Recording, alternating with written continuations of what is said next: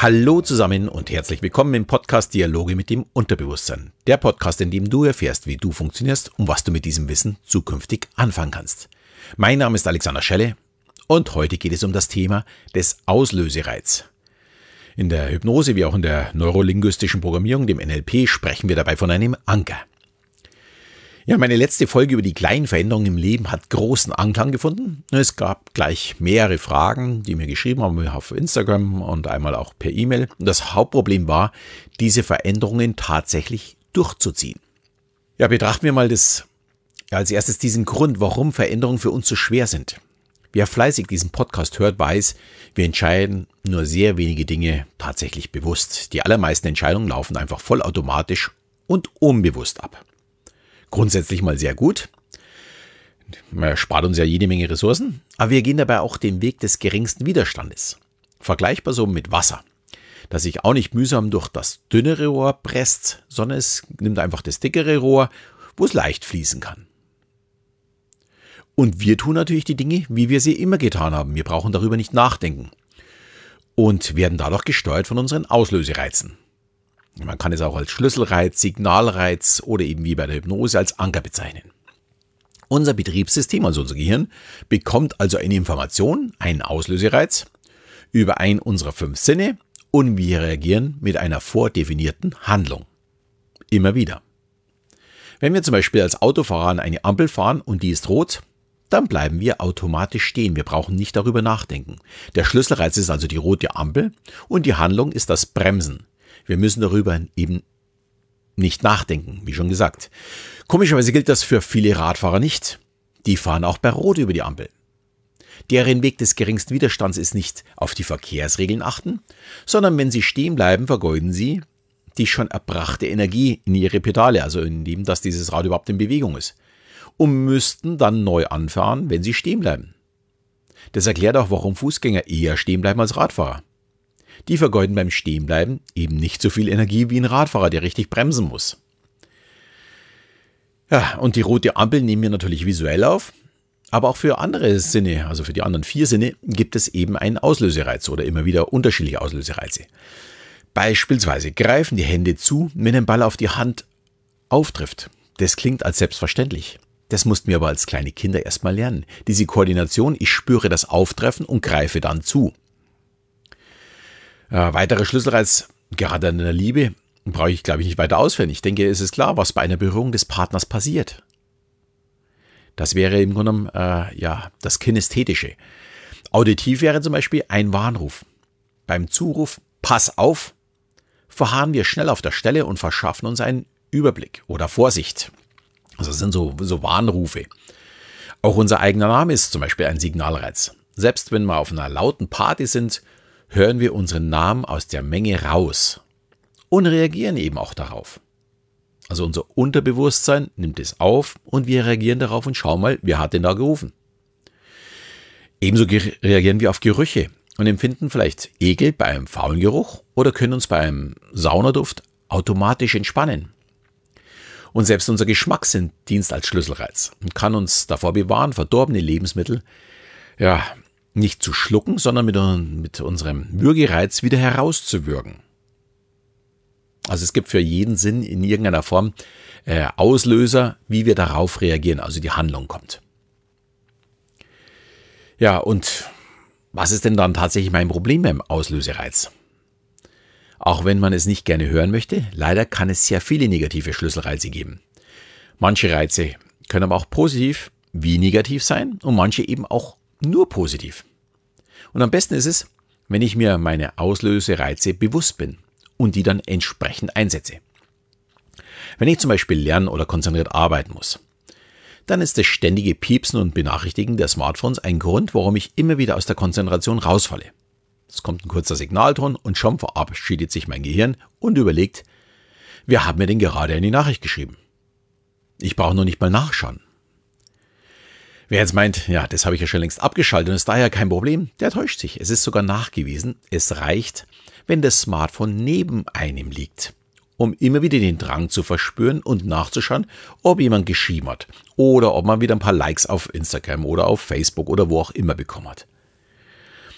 Der Auslösereiz ist in diesem Fall Nicht der Signalton, sondern allein die Tatsache, dass, der, dass das Gerät neben einem liegt. Das gleiche gilt natürlich auch für das E-Mail-Programm. Das man auf dem Rechner, auf dem Laptop, MacBook, was auch immer. Sobald etwas auf dem Bildschirm aufpoppt oder unten irgendwo ein Zähler zu sehen ist, ist es ein Schlüsselreiz, um uns dazu zu bringen, unsere Arbeit zu unterbrechen und nachzuschauen. Also negativ.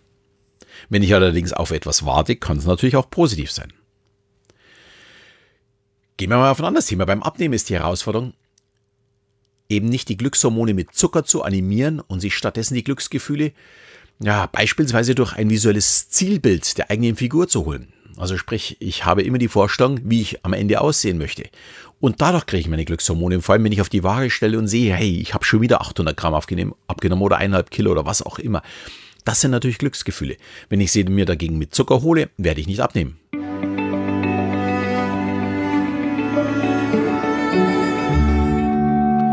Auch sind Auslösereize sehr häufig Gewohnheiten. Oftmals schlechte. Wenn ich mich zum Beispiel vor dem Sport hinlegen möchte, auf die Couch oder so. Wie groß ist denn dann die Chance, wieder aufzustehen? Ja, und dann kommt die Frage, wie kann ich denn, wenn ich weiß, dass es Schlüsselreize gibt, die für mich positiv nutzen?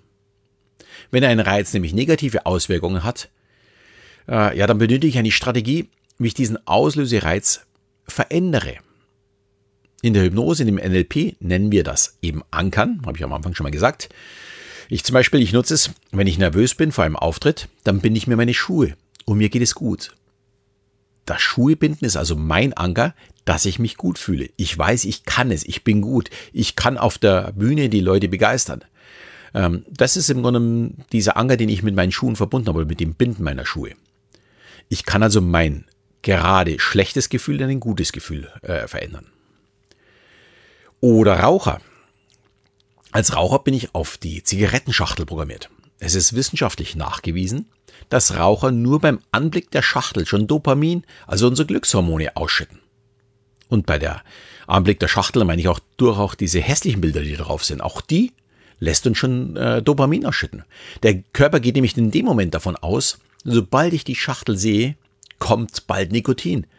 Und dann blubbern geradezu die Glückshormone. Es ist also ein Schlüsselreiz. Ich muss also, wenn ich das Rauchen aufhören möchte, diesen Auslösereiz irgendwie unterbinden. Und wenn man mit Rauchen unterwegs ist, sollten diese die Schachtel nicht auf den Tisch legen. Da kann man ruhig auch gerne was sagen, weil darauf reagiert unser Körper. Und zwar, wie eben nachgewiesen, äh, tatsächlich schon bevor ich überhaupt die Zigarette in der Hand habe, nur auf dieses Bild der Schachtel. Dann nochmal zum äh, konzentriert Arbeiten oder Lernen zurück. Äh, da empfehle ich natürlich das Smartphone nicht nur auszuschalten, sondern einfach in ein anderes Zimmer legen. Aus den Augen, aus dem Sinn. Vielleicht am Anfang noch nicht und ganz am Schluss vielleicht auch nicht mehr, aber lange Zeit ist es wirklich aus dem Sinn.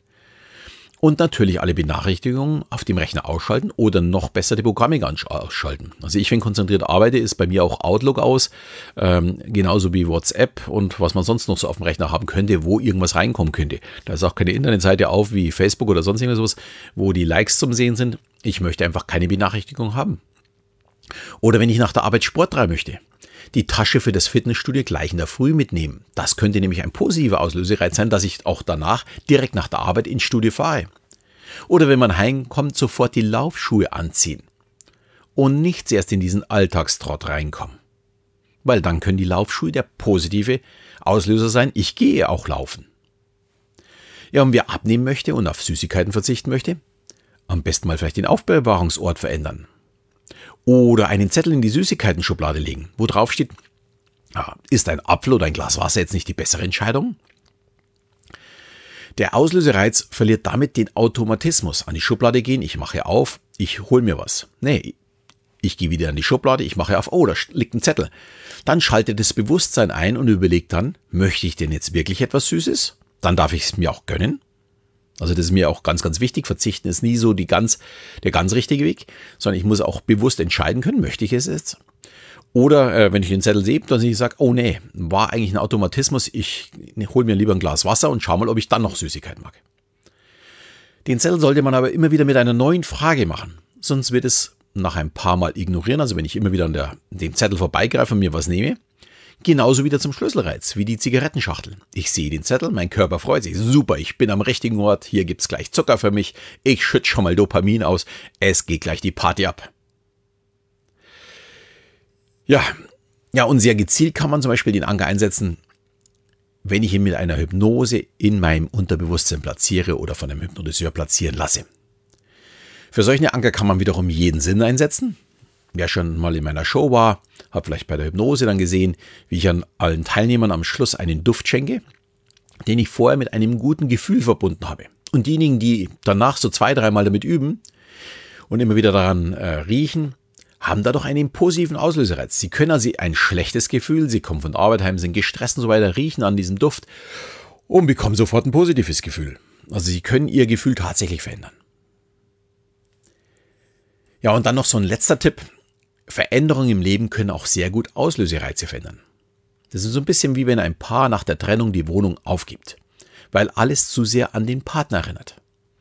Wenn du also festgefahren bist und dich in deiner, in so einer Abwärtsspirale gefangen fühlst, zumindest du fühlst dich so, ändere viele Dinge in deinem Leben und es werden sich damit auch die Schlüsselreize verändern. Das kann die Wohnung sein, das kann der Ort sein, der Arbeitsplatz, dann ja vielleicht neue Freunde kennenlernen, äh, in eine andere Kneipe gehen, was auch immer. Das kann auch ein Umbau in der Wohnung sein. Verändere Dinge, denn dadurch verändern sich auch deine Schlüsselreize oder fahr auch auf einem anderen Weg mal in die Arbeit. Verändere einfach viele Dinge. Wir werden unser unbewusstes Handeln niemals ganz unterdrücken können. Aber durch das Wissen von Schlüsselreizen oder Auslösereizen können wir wirklich gezielt gegen die negativen ja, Reize vorgehen und die positiven Anker oder ja, Signalreize dann weiter fördern. Um dich hier zu verbessern, empfehle ich dir, beobachte dich einfach mal selbst. Was passiert da so im Alltag? Auf was und wann reagierst du? Beobachte einfach mal die ganze Woche, äh, auf was du denn vollautomatisch reagierst und ob man dieses vielleicht nicht verändern oder abschalten kann, ob du nicht einen neuen Schlüsselreiz für dich findest. Wer dazu gerne den Weg mit der Hypnose gehen möchte, um in seinem Leben etwas zu verändern, für den gebe ich den Link zu unseren Angeboten und Kursen äh, oder Hypnosen in die Shownotes. Und wenn du bis jetzt noch keine Rezension für meinen Podcast gemacht hast, dann verändere das jetzt einfach. Dann hast du sofort einen neuen Reiz. Ich würde mich auf jeden Fall sehr darüber freuen. Und wenn du Lust hast, kannst du mir gerne auf Instagram folgen. Auch da gibt es immer wieder neue Tipps fürs Leben. Und in diesem Sinne wünsche ich dir eine wundervolle Woche, verabschiede mich und bis zum nächsten Mal, wenn es wieder heißt Dialoge mit dem Unterbewusstsein.